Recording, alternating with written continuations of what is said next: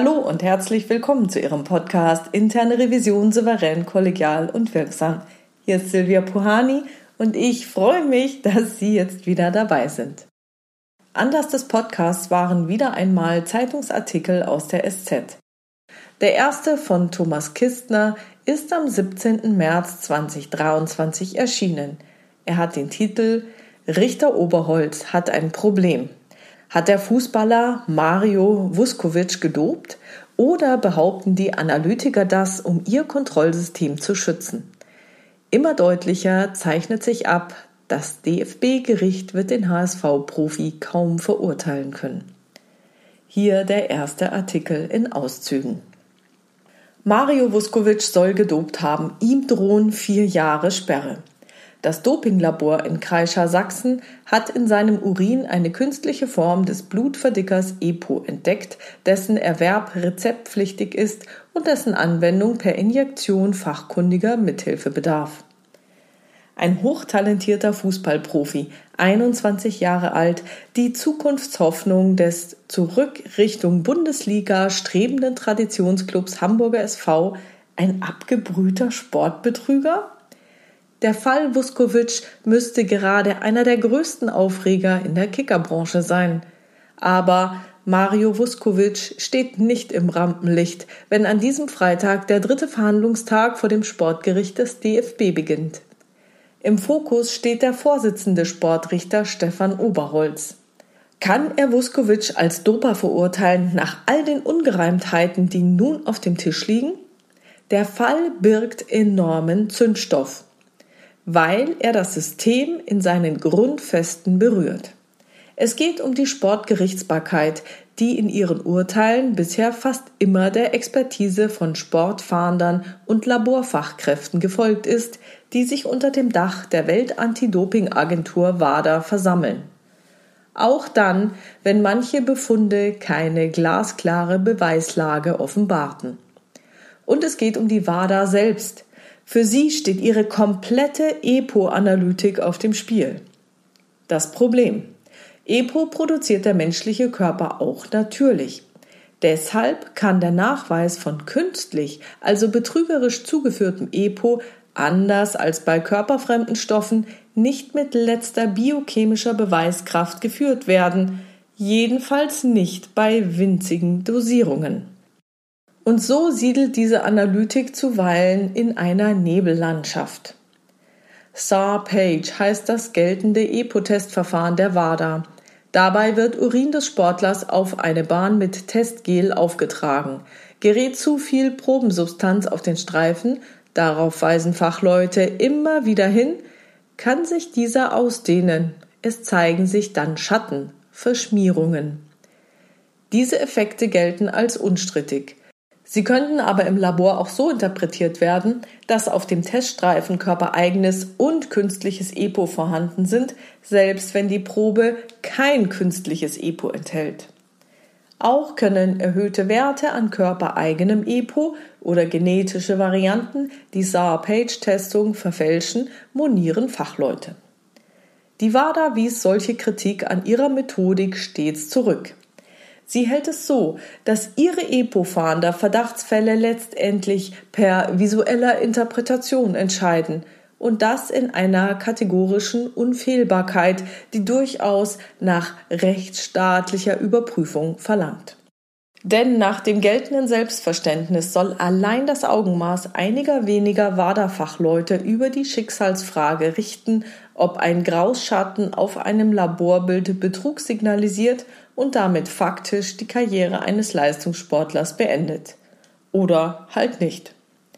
So eine für unfehlbar erklärte visuelle Interpretation macht die WADA-Seite auch im Fall Vuskovic geltend, vertreten durch Kreischers neuen Laborchef Sven Voss.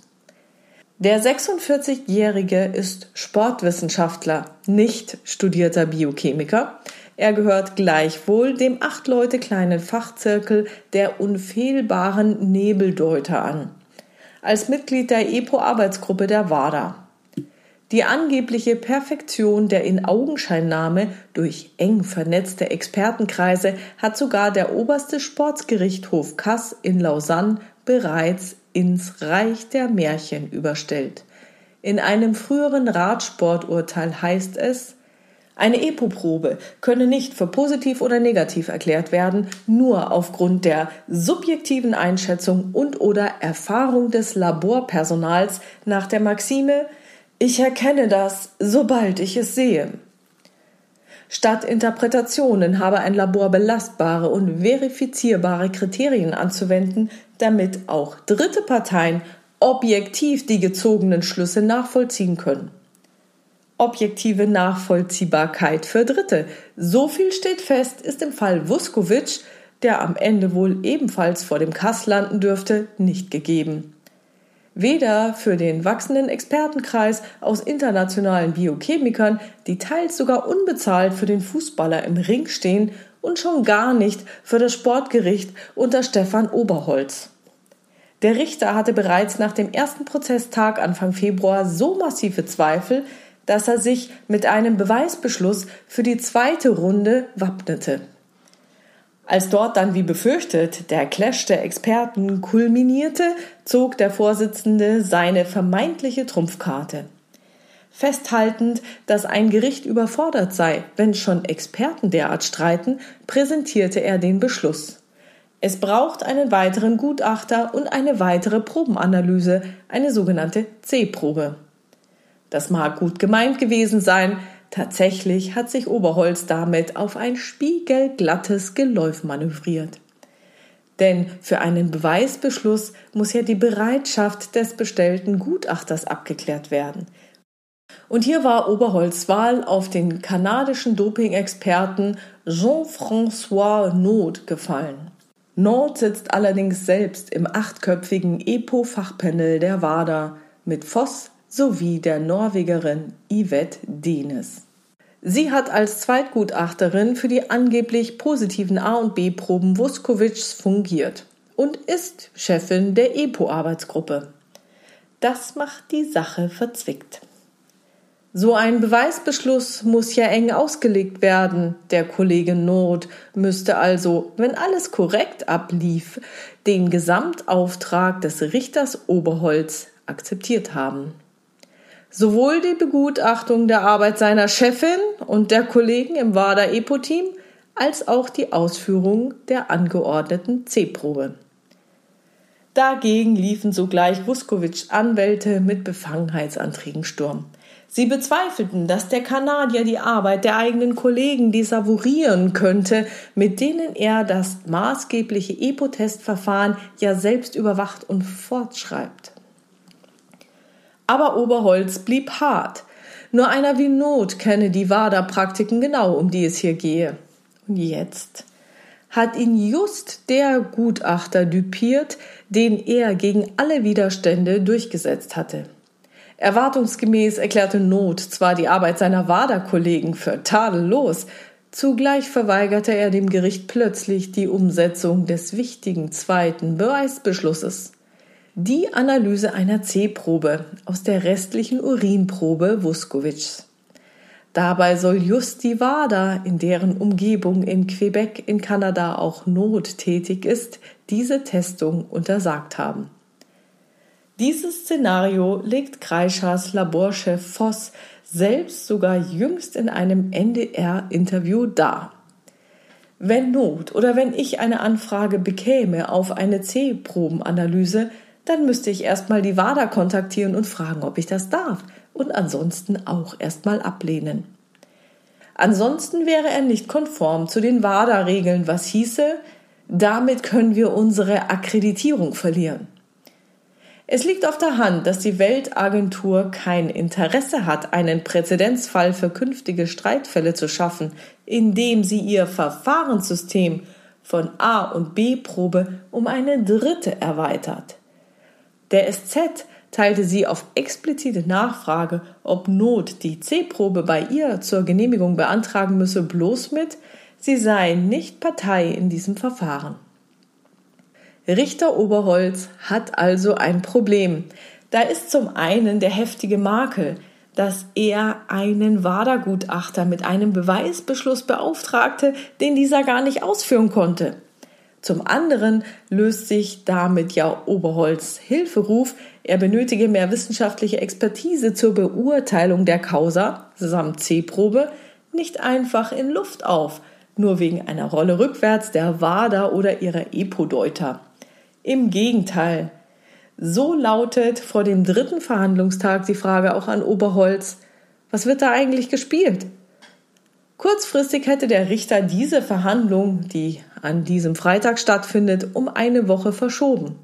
Inzwischen hat das Sportgericht mit Fach-, Nach- und Gegenfragen einen Expertenstreit im Hintergrund entfesselt. Dabei beklagen Vuskovic Parteigänger immer detaillierter mangelnde Sachkenntnis und spekulative Arbeitsweise der Laborleute, während diese auf ihrer Sichtweise beharren.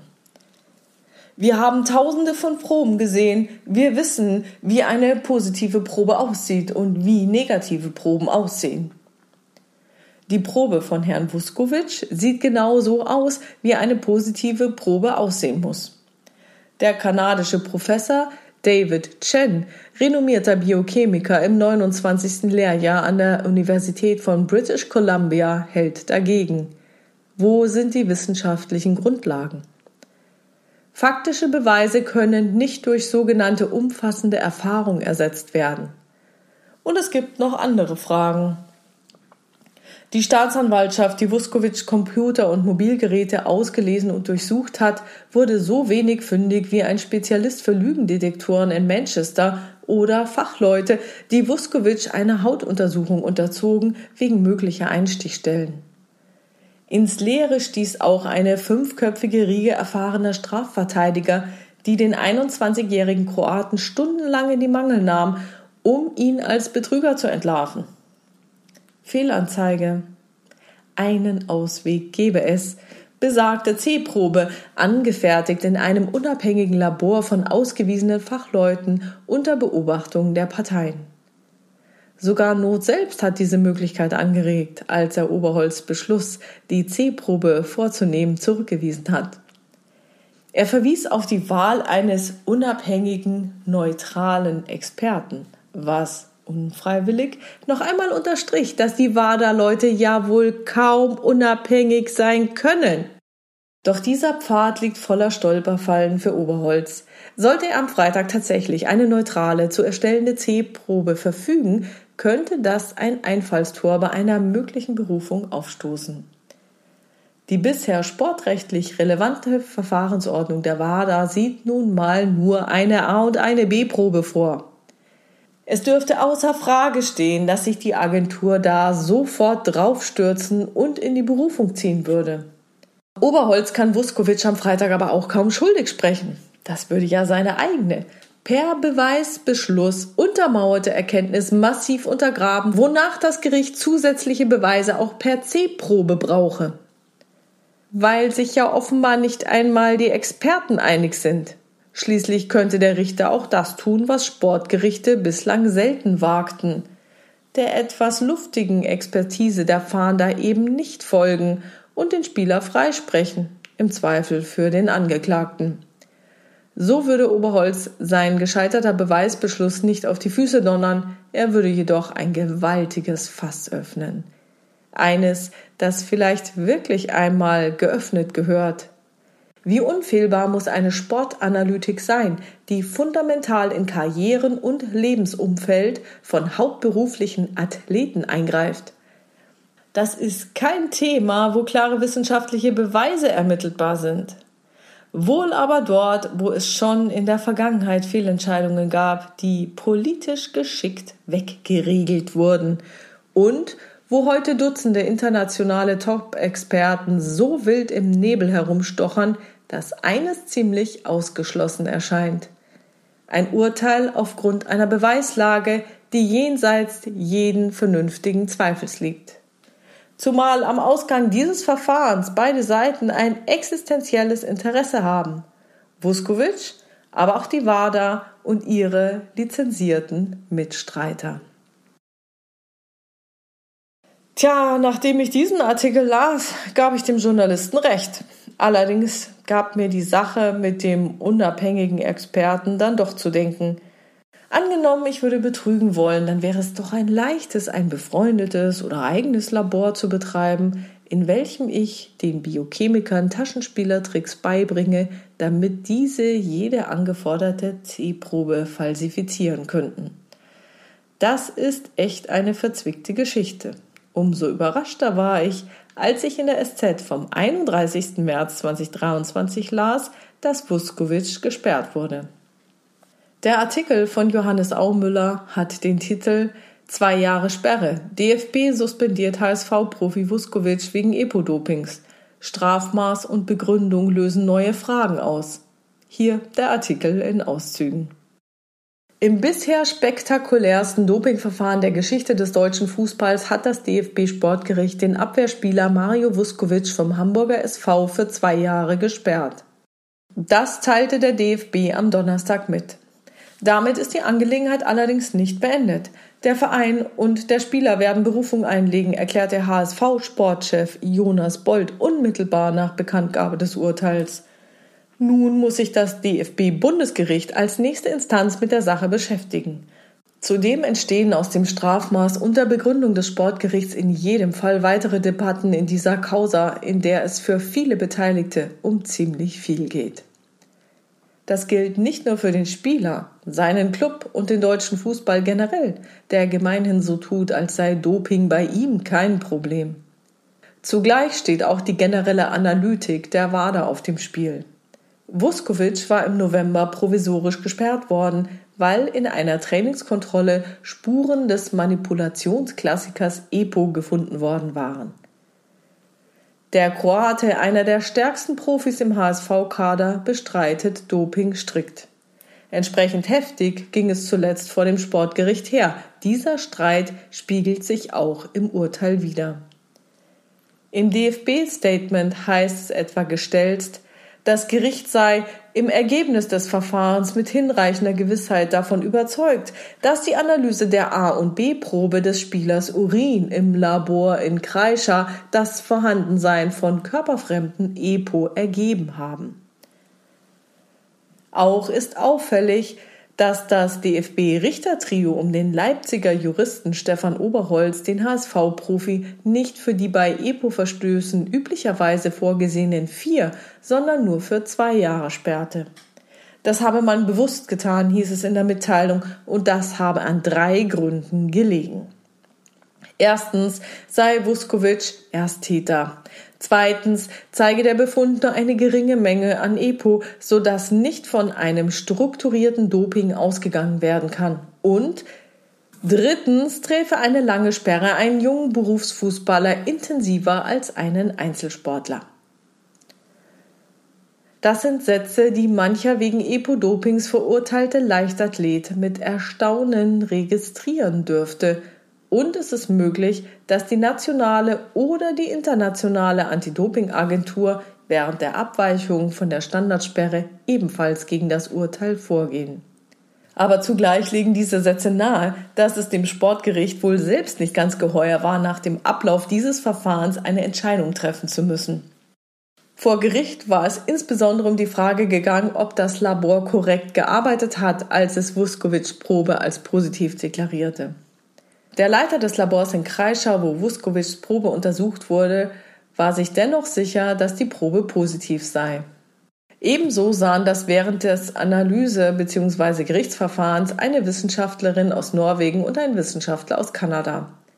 Doch eine stattliche Gruppe international renommierter Fachleute widersprach dieser Wertung eindringlich und erklärte die Probe als falsch positiv. Das DFB-Sportgericht befand dazu nun, die vorgebrachten wissenschaftlichen Kritikpunkte seien überwiegend eher abstrakter und spekulativer Natur gewesen. Zudem verfügten die Fachberater der Verteidigung in dem Verfahren nicht über dieselbe hohe Bewertungskompetenz. Auch dieser Passus dürfte ein Nachspiel haben. Denn die drei Wissenschaftler, die die Probe als positiv werteten, sitzen zugleich alle gemeinsam in einer Arbeitsgruppe der WADA. Zudem rückt nach dem Urteil umso mehr der Umgang mit einer von Vuskovics Verteidigung gewünschten C-Probe ins Visier. Üblich sind bei Dopingverfahren nur eine A- und eine B-Probe. Aufgrund der Unklarheiten wurde eine dritte Kontrollrunde ins Spiel gebracht. Das DFB-Gericht beauftragte damit besagten kanadischen Wissenschaftler. Doch dieser führte die C-Probe dann nicht durch, sondern bestätigte nur seine Kollegen aus der WADA-Arbeitsgruppe in ihrem Urteil. Nun ist eine der maßgeblichen Fragen fürs weitere Verfahren, warum sich das Sportgericht damit zufrieden gibt, dass entgegen seiner Anordnung keine C-Probe vorliegt und ob dies die nächste Instanz vielleicht anders sieht. Soweit zu dem Artikel. Ja, ich habe mich jetzt gefragt, was wäre, wenn Sie in der internen Revision der WADA wären. Also mir ist jetzt nicht bekannt, ob die WADA über eine interne Revision verfügt, aber angenommen, sie hätte eine und angenommen, Sie wären dort Revisor oder Revisorin. Wie würden Sie das Risiko einschätzen? Hier ist also ein kleines Grüppchen an von der WADA akkreditierten Laboren. Die Leiter dieser Labore befinden sich in einer Arbeitsgruppe. Es gibt ein Verfahren, das Dopingsünder nur per Augenschein mittels einer A- und B-Probe überführt. Handfeste Beweise gibt es nicht. Fordert jemand eine C-Probe an, kann die WADA das ablehnen. Wird von einem der WADA akkreditierten Labore ohne deren Zustimmung eine C-Probe ausgewertet, kann die WADA dem Labor die Akkreditierung entziehen. Welche Fragen würden Sie sich in der internen Revision der WADA stellen? Welche Risiken bestehen? Nach dem Lesen der beiden Artikel halte ich es für extrem riskant, dass die WADA sich in ihren Statuten die Möglichkeit gegeben hat, dass sie dafür sorgen kann, dass eine C-Probe nicht analysiert wird. Einerseits kann sie dem WADA-Labor die Analyse untersagen und andererseits kann sie dem WADA-Labor die Akkreditierung entziehen, wenn dieses nicht nach ihrer Pfeife tanzt und trotz Analyseverbot eine Auswertung vornimmt. Weshalb hat sie das getan? Ich kann es wirklich nicht nachvollziehen. Wenn ich von meinen Analysen und der Qualität meiner Analysen überzeugt bin, dann besteht hierfür keine Notwendigkeit. Was passiert, wenn die Sportgerichte bestimmte Analysemethoden ablehnen? Wenn sich sogar Mitglieder des achtköpfigen Arbeitskreises für befangen halten, ihre Befunde gegenseitig zu würdigen, dann kann es mit der Unabhängigkeit nicht weit her sein. Was passiert, wenn es unter den WADA-Laboren schwarze Schafe gibt? Welche Risiken bestehen, wenn unter den akkreditierten Laboren Gefälligkeitsgutachten erstellt werden? Wie bei einem nicht funktionierenden Vier-Augen-Prinzip. Du schaust bei mir nicht nach, wenn ich bei dir nicht nachschaue. Da die WADA-Labore alle Dopingproben aller Sportler analysieren, gehe ich davon aus, dass da viel Geld im Spiel ist. Mich würden als nächstes die Finanzierungsquellen und insgesamt alle Geldflüsse zwischen der WADA und den Laboren interessieren. Und wer weiß, vielleicht hat die WADA ja auch ein paar Sponsoren. Das könnte interessant werden. Woher kommt das Geld? Welche WADA-Labore verdienen wie viel Geld? Gibt es monetäre Prämien, wenn die WADA Dopingsünder erwischt? Hm, ganz gefährlich. Dann könnten Interessenkonflikte bestehen, die die Analysequalität beeinflussen könnte. Gerade bei Augenscheinbefunden. Welchem IKS unterliegt eigentlich die WADA? Welcher Governance unterliegt die WADA? Die größte aller Fragen ist allerdings, ob die WADA solche Rückmeldungen überhaupt hören möchte. Falls jemand von Ihnen in der internen Revision der WADA arbeiten sollte, dann melden Sie sich gerne bei mir. Ich würde Sie wahnsinnig gern für diesen Podcast interviewen. Abschließend möchte ich noch erwähnen, nein, ich bin nicht für Doping. Überhaupt nicht. Ich fand die Einführung der WADA richtig gut. Ich finde es auch richtig gut, dass Athleten überprüft werden und ich finde auch gut, dass sie gesperrt werden, wenn sie betrügen. Allerdings sehe ich es ganz genauso wie in meiner Arbeit in der internen Revision. Wenn ich jemanden sperre und seine Lebensgrundlage entziehe, dann brauche ich schon richtig gute Beweise. Und in dem Fall muss ich Ihnen sagen, habe ich meine Zweifel. So, das war's für heute. Ich freue mich über Ihre Ideen, Gedanken und Kommentare auf meiner Webpage oder in der LinkedIn-Gruppe Interne Revision souverän, kollegial und wirksam unter dem Post zu diesem Podcast. Vielen lieben Dank. Ja, und äh, wenn Sie in der WADA arbeiten, schreiben Sie mir doch gerne per Mail an info.puhani.com. Wenn Sie nicht online gehen wollen, kann ich das total verstehen, aber mich würde es einfach so brennend interessieren. Ja, und ansonsten äh, nutzen Sie doch dann einfach das anonyme Kontaktformular auf meiner Webpage, lassen Sie Ihre Absende-E-Mail-Adresse weg und ich weiß nicht, wer Sie sind, aber dann wäre meine Neugier hoffentlich etwas gestillt. Ja, und die anderen, die mir was schreiben wollen und eine Antwort erhalten wollen, die schreiben natürlich gerne ihre E-Mail-Adresse in das Kontaktformular. Teilen Sie den Podcast gerne in Ihrer Community unter Ihren Revisionskollegen. Ja, und dann kann ich nur wünschen, bleiben Sie dran und hören Sie gerne wieder rein in Ihren Podcast Interne Revision souverän, kollegial und wirksam. Mein Name ist Silvia Puhani und ich wünsche Ihnen erfolgreiche Prüfungsprozesse.